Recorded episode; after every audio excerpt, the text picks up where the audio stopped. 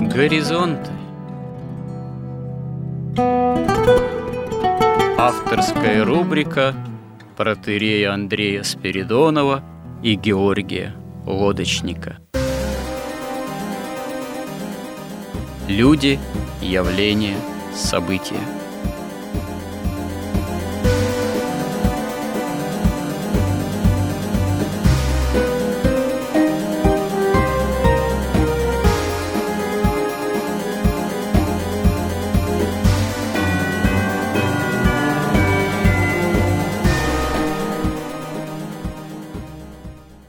Добрый день, уважаемые радиослушатели. В эфире радио «Благовещение» и в нашей постоянной рубрике «Горизонты» я протерей Андрей Спиридонов и мой постоянный добрый собеседник Георгий Лодочник. Продолжаем наши смысловые, что называется, и словесные изыскания в области миропонимания христианского, в области именно того, чтобы попытаться как-то сформулировать, установить в каком-то смысле основные направления именно христианского миропонимания, чтобы приблизиться к тому, чтобы действительно в нашей жизни присутствовало именно христианское осмысление, христианское осознание того, что с нами происходит.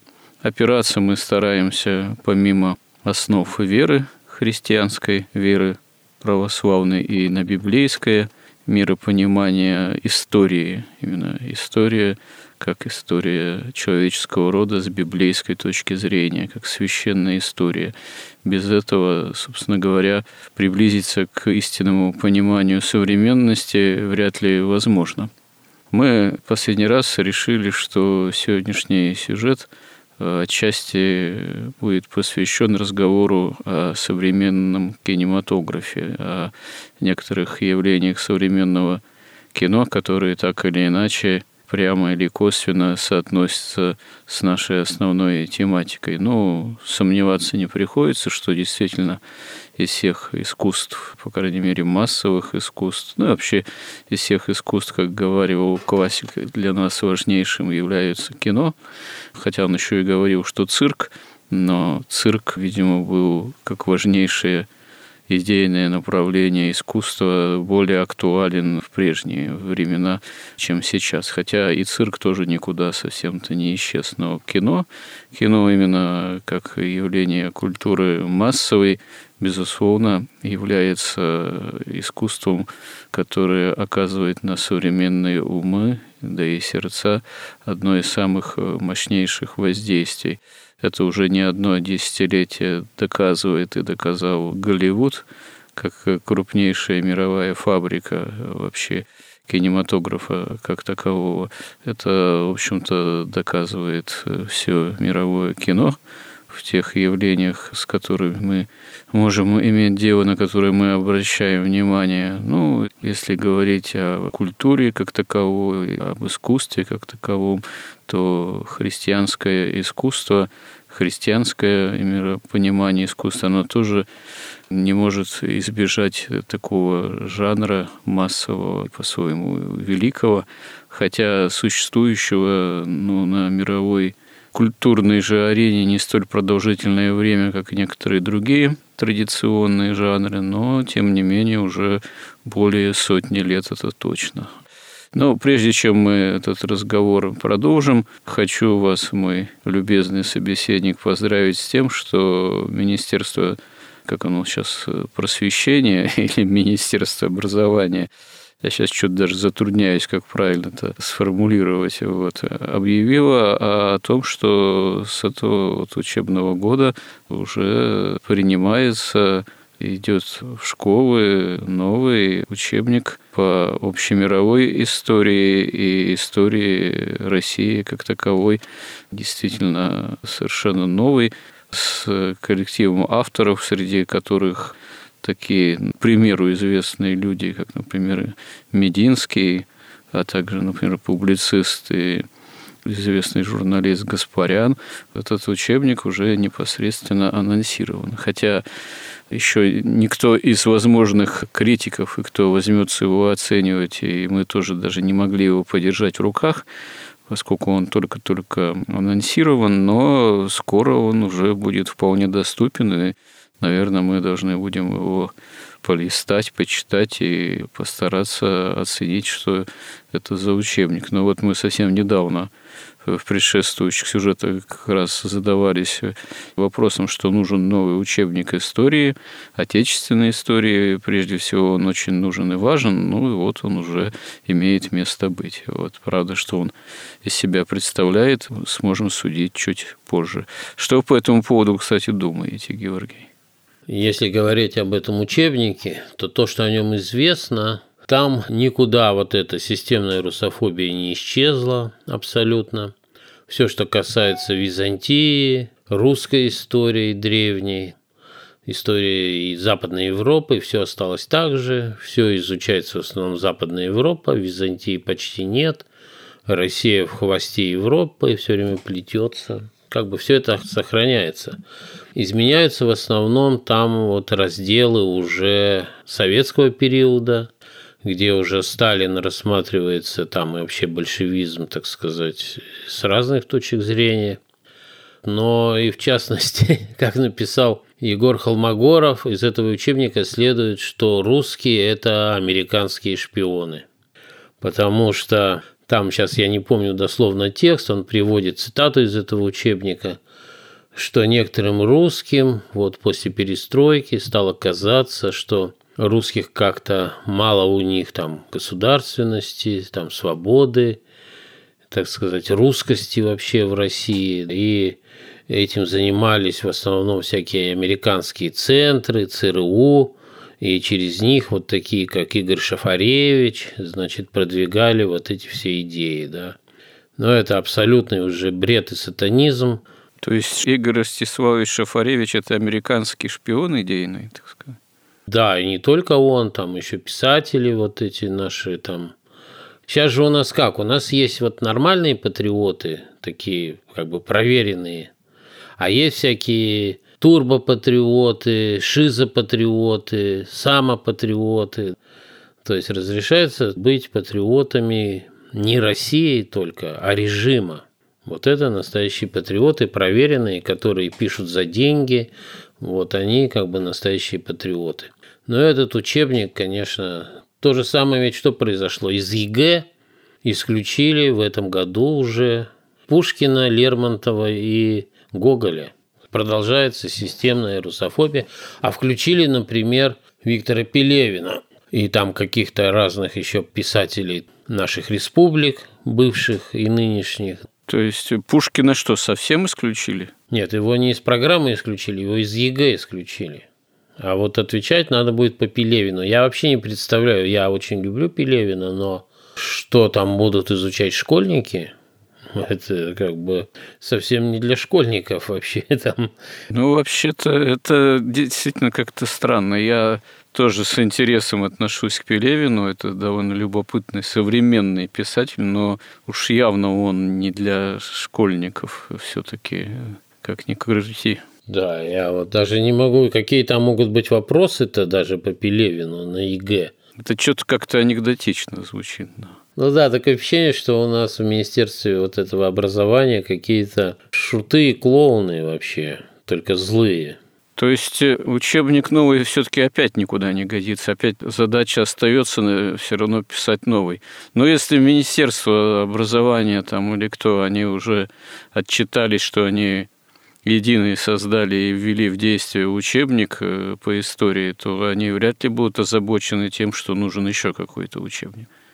Они, собственно, что? Опять это вот учебник, да, Мединский получит большие гонорары за очень большие тиражи. Но ничего не изменится. Кроме того, что Шафаревича, я вот не помню еще кого там, учебник относит фактически к агентам США. Солженицына не относит? Очень странно, кстати. Вполне было бы логично. Ну, мы уже об этом говорили, понимаете? То есть, э, что произошло? Немножко не по теме, но создается впечатление такое, что наша власть исходила из двух основных идей. Первая идея, что тот, кто контролирует ресурсы в мире, тот контролирует все. Вторая идея на поверхности лежит, что миром правят транснациональные корпорации. Поэтому были созданы наши сырьевые, ресурсные, транснациональные корпорации. И они именно транснациональные, туда входят в том числе иностранцы. И предполагалось, что наша власть будет через эти транснациональные корпорации, а еще частные военные компании, управлять, собственно, не только страной, но и миром. Но они не учли такой вещи, то есть поскольку они богословие игнорируют, магию игнорируют, реальность, собственно, игнорируют, они не учли того, что транснациональные корпорации целиком и полностью зависят от тех, кто печатает деньги, от мировой финансовой олигархии. И мировая финансовая олигархия полностью контролирует, управляет всеми транснациональными корпорациями, включая наши.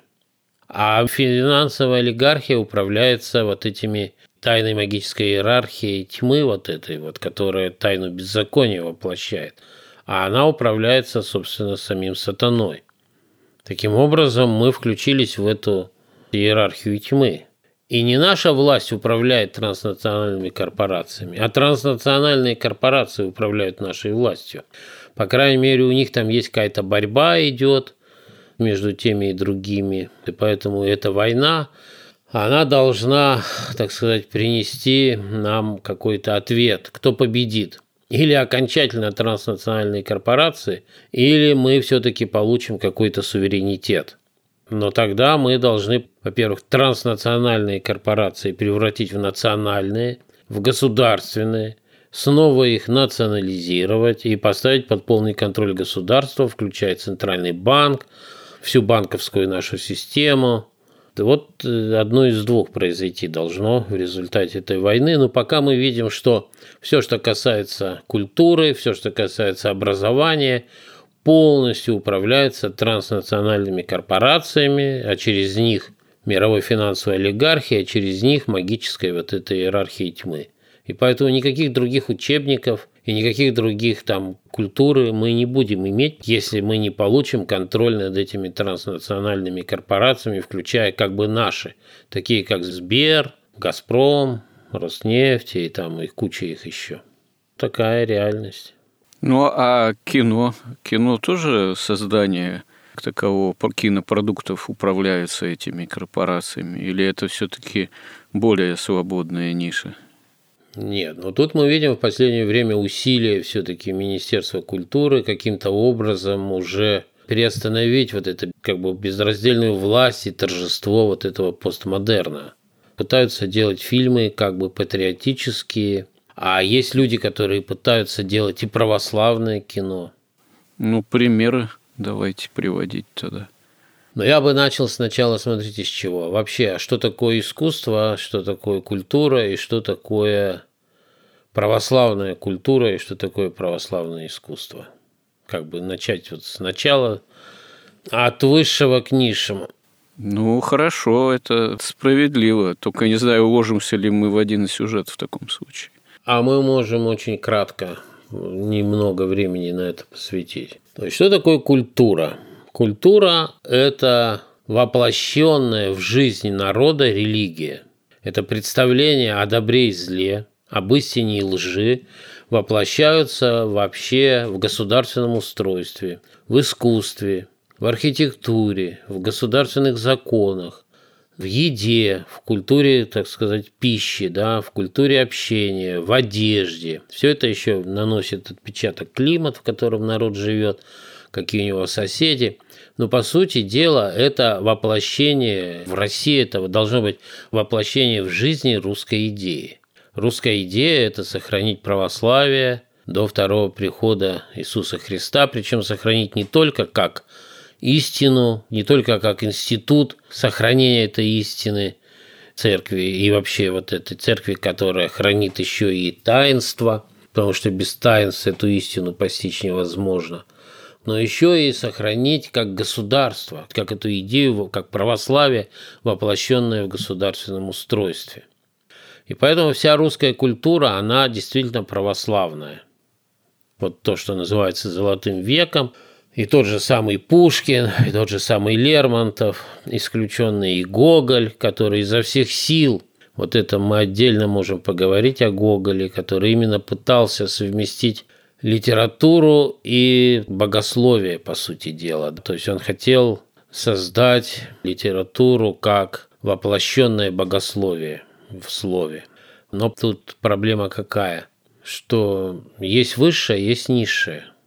Богословие, оно бесконечно выше литературы художественной. В богословии ничего не выдумано, а литература уже это все вымысел, по сути дела.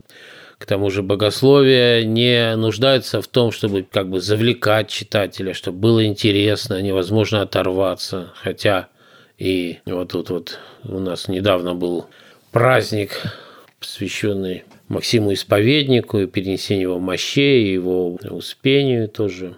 Вот. И там очень интересные статьи печатались, в частности, как императрица, например, вспоминает, от которой произошла там династия Коминов в Византии, как ее мама читала за завтраком Максима Исповедника. Она и говорит, что как ты смеешь поднимать взор на такую высоту?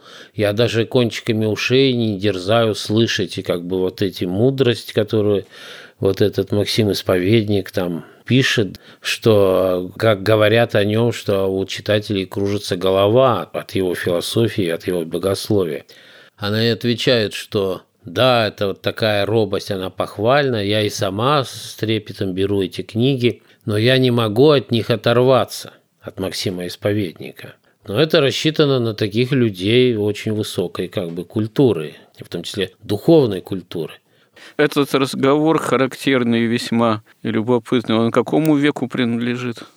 Это где-то лет через 500 после Максима, ну где-то 11 по-моему, век, я точно не помню. Вот если бы у нас были такие императоры, вот сегодня я имею в виду такие президенты, конечно, у нас бы ожидала совершенно другая судьба.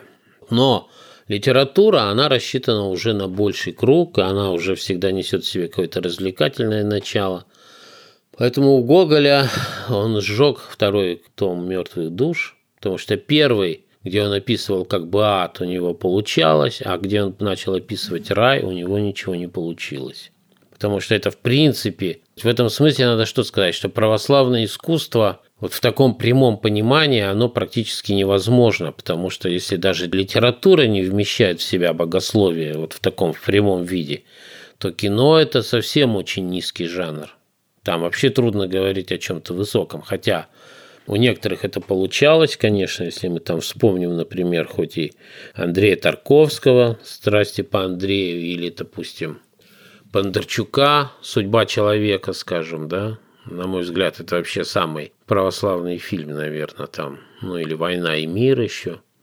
Ладно, вот возвращаемся к тому, что такое искусство – Искусство – это, как бы мы уже говорили об этом, мы тут должны вернуться, например, к тому же Максиму Исповеднику, который описывает, каким образом святой, который, так сказать, постигает вот эту вот истину, постигает он ее через молитву, когда он поднимается в молитве все выше, когда он уже, уже уходят слова, когда он проходит божественный мрак, и его дух постигает сущности логос сущего, логос сущих, божественную истину, а божественную истину человек воспринимает как иерархию добродетелей, то есть иерархию.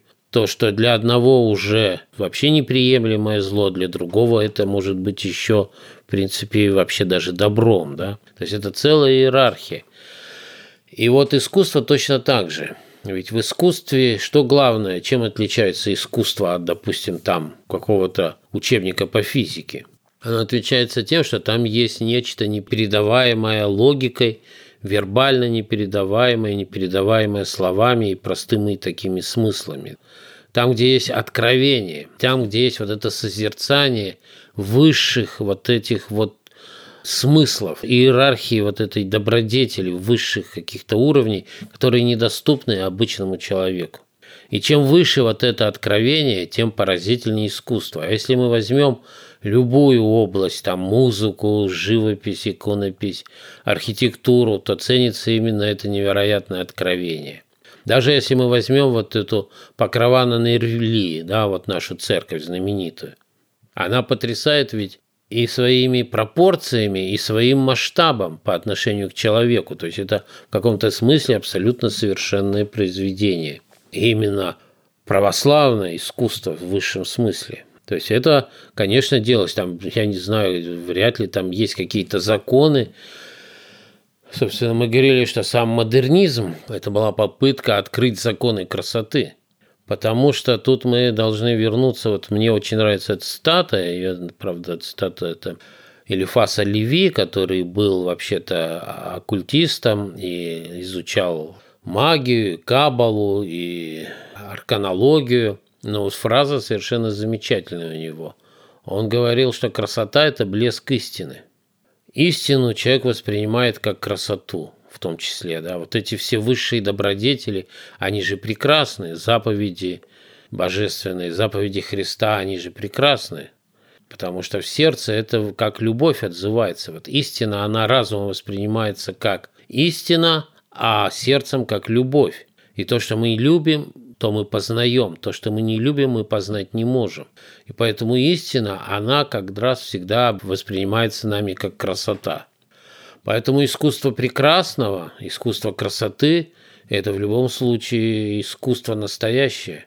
Если оно передает вот эти добродетели, недоступные, так сказать, простому вот разуму, такому вербальному, механическому, да, то оно становится настоящим искусством. Вот мы можем взять, сравнить двух композиторов, допустим, Бетховена и Брукнера. Это два таких симфониста, абсолютно все замечательно.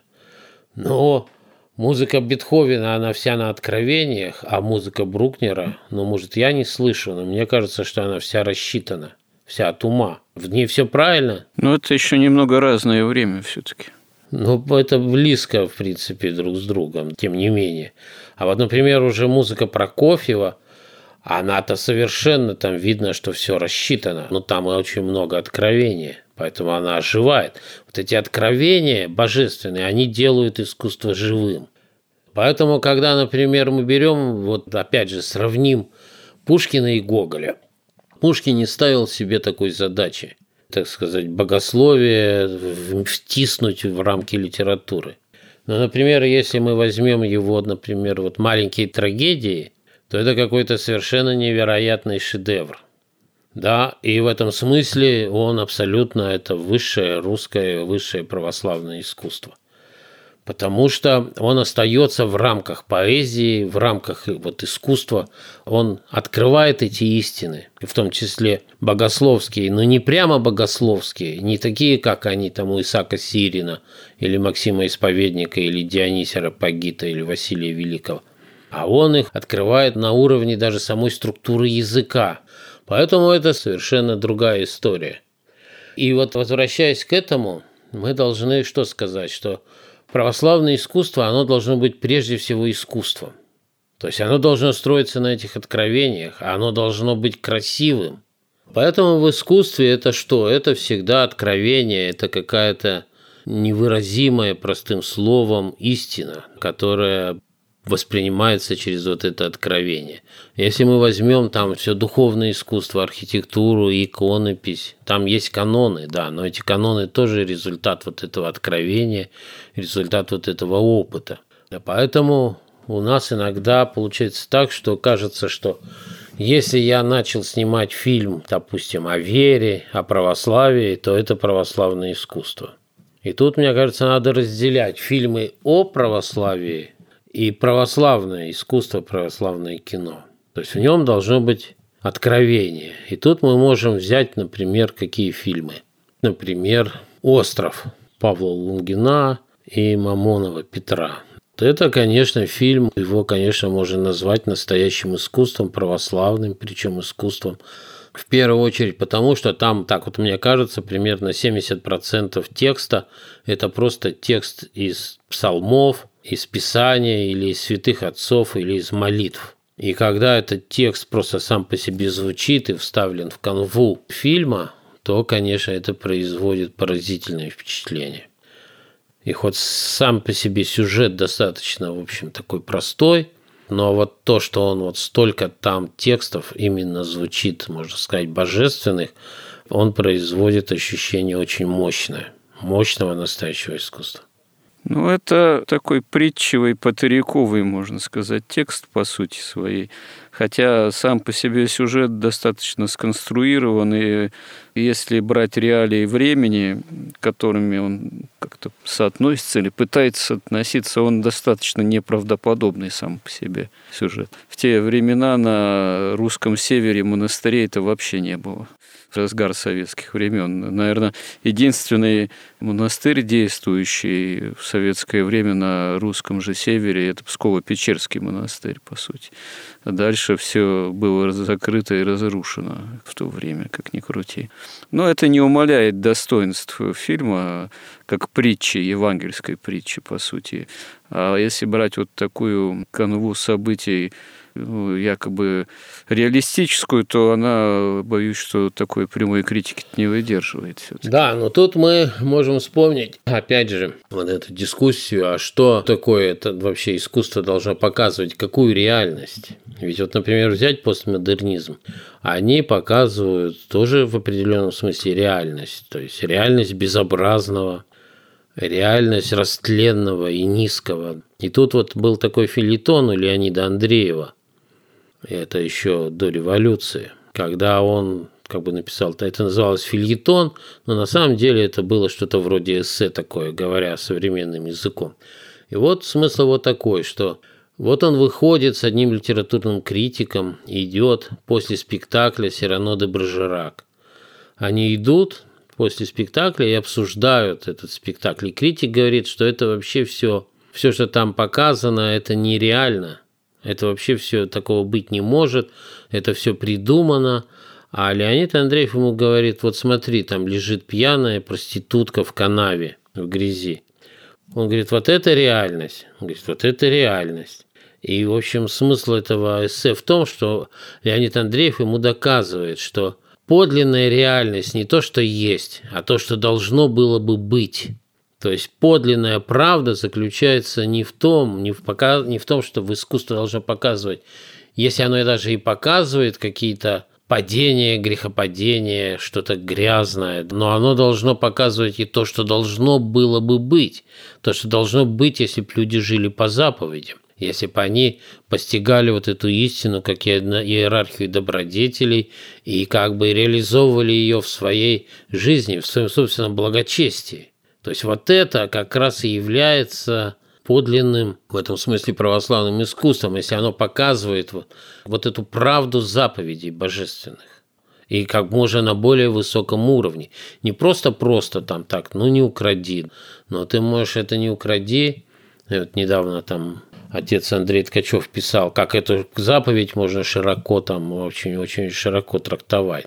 И это все может быть предметом искусства, в том числе кино – Хотя кино и, в общем-то, такое искусство, которое, в общем, почему Ленину оно было очень важно? Потому что это искусство масс, это искусство развлекательное, но под это развлечение можно, если вот вы занимаетесь манипуляцией, если вы занимаетесь пропагандой, новой нравственности или новых там большевистских порядков, то через вот это развлечение незаметно вы можете манипулировать вот своей публикой.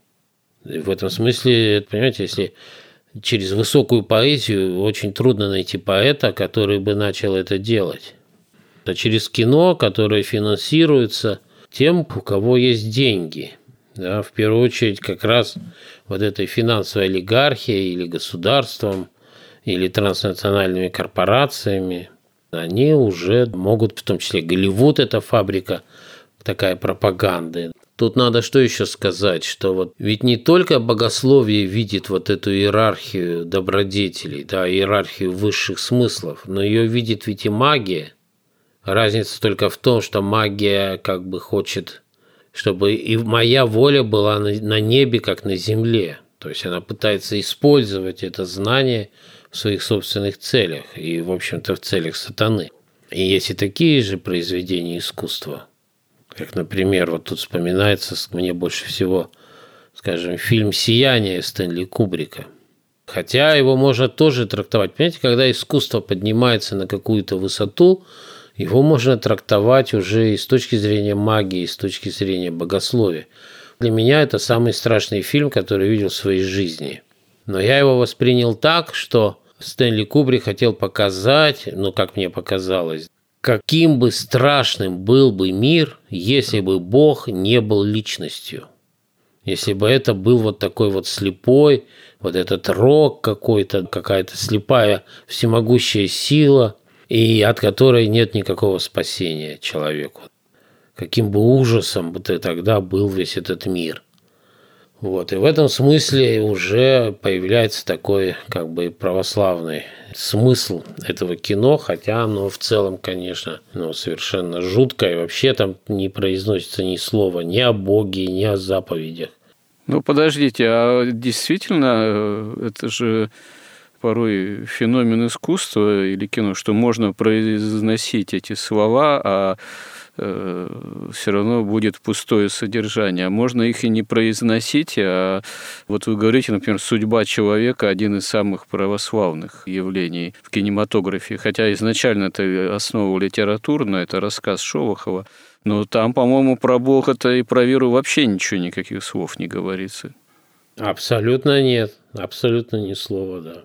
Но там показывается истинный подвиг, истинный, так сказать, духовный подвиг русского человека, русского солдата, который, в общем-то, как бы он совершил этот подвиг, не будь он воспитан в русской православной культуре.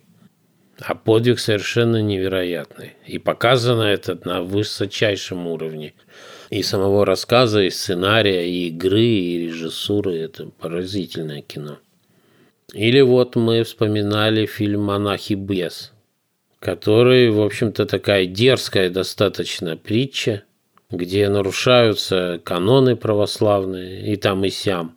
Ну, фильм непростой. У меня от этого фильма немного противоречивое осталось впечатление. У меня такое ощущение до сих пор, что создатели фильма, проект покойного Достали же, да, это, да, они сами до конца не знали, чего они хотели вообще высказать этим фильмом, потому что материал уж очень непростой.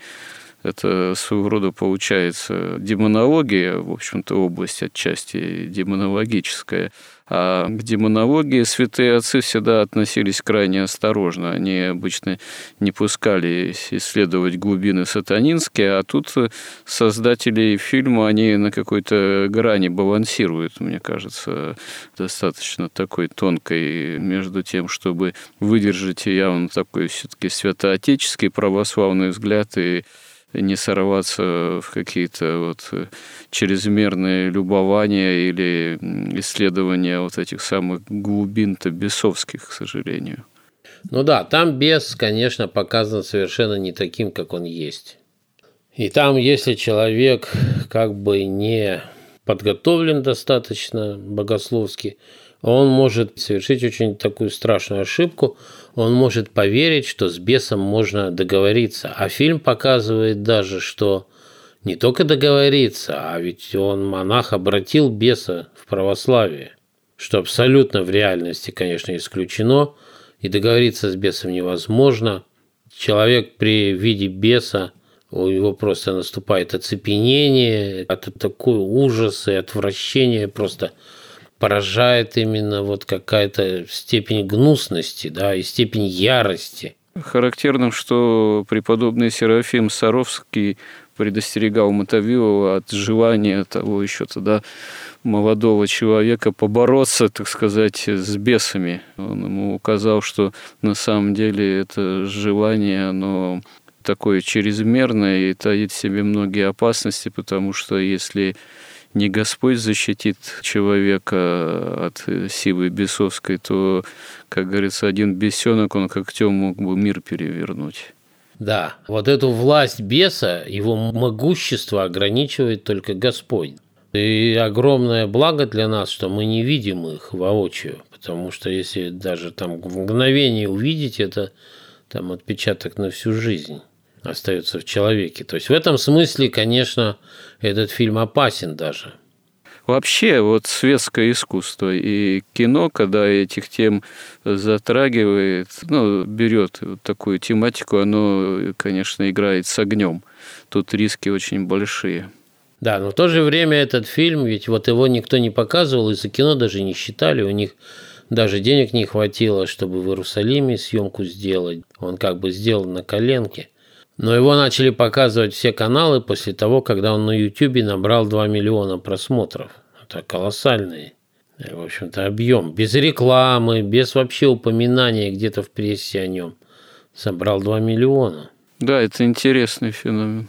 Ну, потому что, в общем-то, несмотря на, сказать, на вот эту рискованность и вот на это догматическое несоответствие, так сказать, реальности вообще, да, в том числе вот эта опасность беса представлять таким вот. Тем не менее, он показывает и что-то настоящее вот в монахе. И хоть он там и бесов любит, монах этот, что тоже как бы, ну, это что-то не, неправильное, невозможно это делать. Это просто не, не может человек любить беса, то есть мучителя. Ну, в этом фильме в хорошем смысле есть такой действительно что-то такое искрометное, затрагивающее какие-то действительно такие сущностные вещи. Плюс игра вообще неподражаемого, так сказать, неповторимого Трибунцева актера. Это его такой своего рода бенефис. Я не думаю, что ему в кино везет на такие роли уж прям. Ну да. Вот как раз настоящее искусство тем и отличается, что очень трудно даже выразить потом, а что же в нем вот этого истинно настоящего. То есть можно долго говорить и рассказывать о том, что да, что вот этот, еще будучи маленьким бесенком, хотя бесы, так сказать, они все одного возраста – он уже заметил вот эту слезу в мальчика и подумал, вот это будущий святой, я займу вот возле него место и, так сказать, выслужусь в бесовской иерархии. Но там все утрировано, конечно, да, что он на себя и разрушение Трои, по-моему, там взял, да, или что там, Карфагена там, не помню уже. Вот я недавно тоже прочитал цитату интересную у Максима Исповедника опять. Вот он пишет, что люди, которые там, скажем, не имеют знания, ведения вот этой иерархии добродетелей, ну, там понятно. Но есть люди, которые имеют это знание, они имеют это откровение. Но тем не менее, они, как пес, возвращаются на свою блевотину к удовольствиям земным и плотским, плотской жизни. То есть они не могут оторваться, оторваться, пренебречь, как вот он пишет, что человек – не может человек молиться чисто, если он привязан к земным вещам. И что есть вот такие люди, которые не могут оборвать вот эту связь. Зная все, не могут оборвать связь с плотскими удовольствиями и с миром, вообще с мирской жизнью.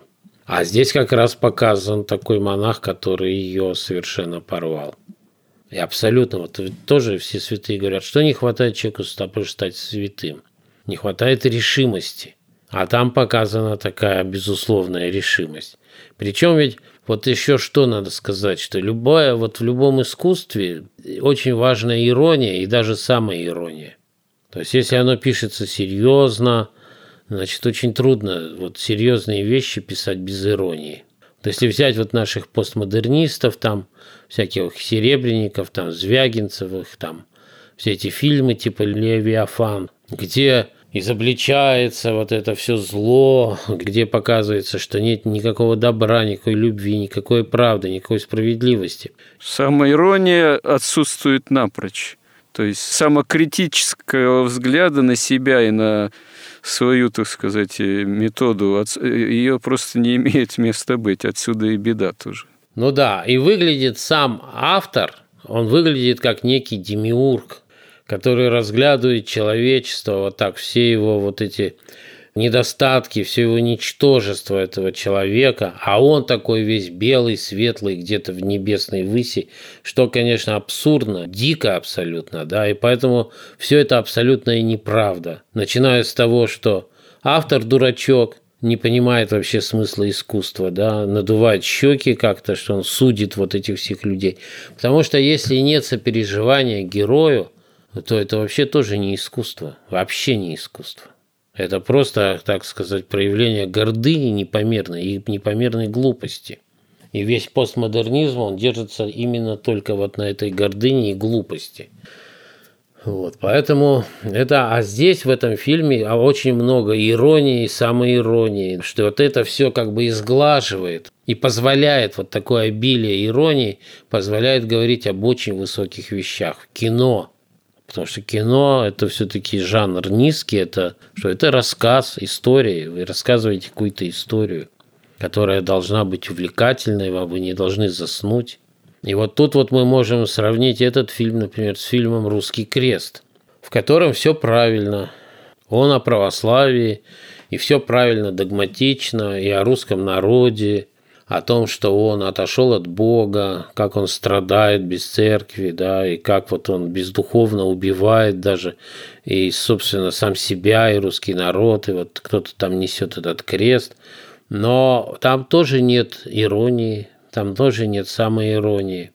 Там как бы как окна роста Маяковского, да, это как бы такая с одной стороны, тоже притча, такая лубочная притча, а с другой стороны, это ну, такая как бы как это сказать, ну вот окна роста, и простой сюжет, простая идея, и она, в общем-то, за счет стихов ну вот я как раз думаю, что совсем окончательного-то провала фильм спасает именно первооснова поэтическая, литературная Николая Мельникова, покойного. Вот который еще в 2006 году в 40 лет представился. Вот. Интересный, по всей видимости, был поэт. Я раньше не сталкивался с его творчеством. Вот. Э, и режиссер. Ну, в принципе, первооснова – это сказ. Это такой сказовый взгляд, сказовый стиль, ну, не знаю, в русле там русского сказа такого традиционного, как там, не знаю, про конька Горбунка или Федота Стрельца. Но насчет вот иронии, самой иронии, здесь действительно вопрос, поскольку, по крайней мере, в самом кинематографическом произведении, в экранизации, тут, наверное, проблема в том, что воплощение соответствует замыслу. То есть тут нету некой, если использовать такую литературоведческую терминологию еще известного Шкловского, литературного критика 20-го столетия Виктора Шкловского, нет отстранения. Отстранение и остранение. Отстранение от материала и остранение самого материала. Вот если бы эта изюминка была, наверное, это был бы шедевр, потому что ну, средствами кинематографа фильм сделан-то мастерски, в общем-то, очевидно. Но вот какой-то еще такой тайно-совершительной изюминки не нашлось, видимо, в этом произведении. Ну да, но он превратился в такую православную агитку, фактически. То есть, где все правильно, и даже он вызывает массу эмоций правильных. Такой лубок, лубок. Да, лубок, но все-таки лубок тоже может быть произведением искусства высокого. Может, но здесь чего-то немножко не хватило авторам. Не хватило вот этого иронии, не хватило вот этого откровения, чего-то такого неожиданного, да, то, что оживляет любой фильм, любое повествование. Поэтому очень важно в православном искусстве, чтобы это было прежде всего искусство, высокое искусство. Тогда оно в любом случае будет православным. Вот это-то и вопрос, а как творить высокое искусство. Я думаю, мы эту тему, наверное, продолжим еще как минимум в следующем сюжете, потому что есть еще о чем поговорить, в том числе применительно и к истории кино, и к некоторым современным образцам кинематографа же, прежде всего нашего отечественного, потому что есть достаточно тоже характерные образцы, которые ну, могут заставить задуматься, в каком направлении наше культурное развитие движется. Вот. Так что у нас еще есть материалы для разговора, а пока ну, можно подытожить э, начало этого разговора применительно к тому, а что такое действительно православное искусство и православный кинематограф, и какие задачи ну, христианский кинематограф, да, могут такой областью искусства ставиться все-таки. Ну вот я бы только повторил то, что в православном искусстве главное, чтобы это было искусство. И даже если в нем не говорится о Боге, вот как в судьбе человека, да, но показывается, во-первых, красота человеческой души, красота заповедей, красота мира божественного, того, который не искалечен грехом. Вот это подлинно будет православным искусством. Тем более сейчас происходят такие судьбоносные события в нашей истории, фактически война, и война не, не просто как хоть она до сих пор и называется спецоперацией, но длится уже достаточно продолжительное время и пока еще не заканчивается и это, видимо, событие эпохальное, и будет странно, если ну, русская литература, русский кинематограф на это все не откликнется. Надеюсь, что со своей присущей всегда русской литературе талантливостью, пронзительностью будет очень странно, если на это не будет соответствующего отклика, не будет соответствующего осмысления, да и в кино как таковом. Но нужно время, нужно время. Может быть, Бог даст, доживем и до каких-то новейших образцов. Но продолжим этот разговор в следующий раз. Повторюсь, есть еще о чем поговорить и что обсудить в этой непростой тематике. Спасибо всем, кто был с нами, кто нас поддерживает, кто нам помогает, кому это действительно все интересно, эти наши разговоры и попытки осмысления. И храни всех Господь. Горизонт на радио Благовещение.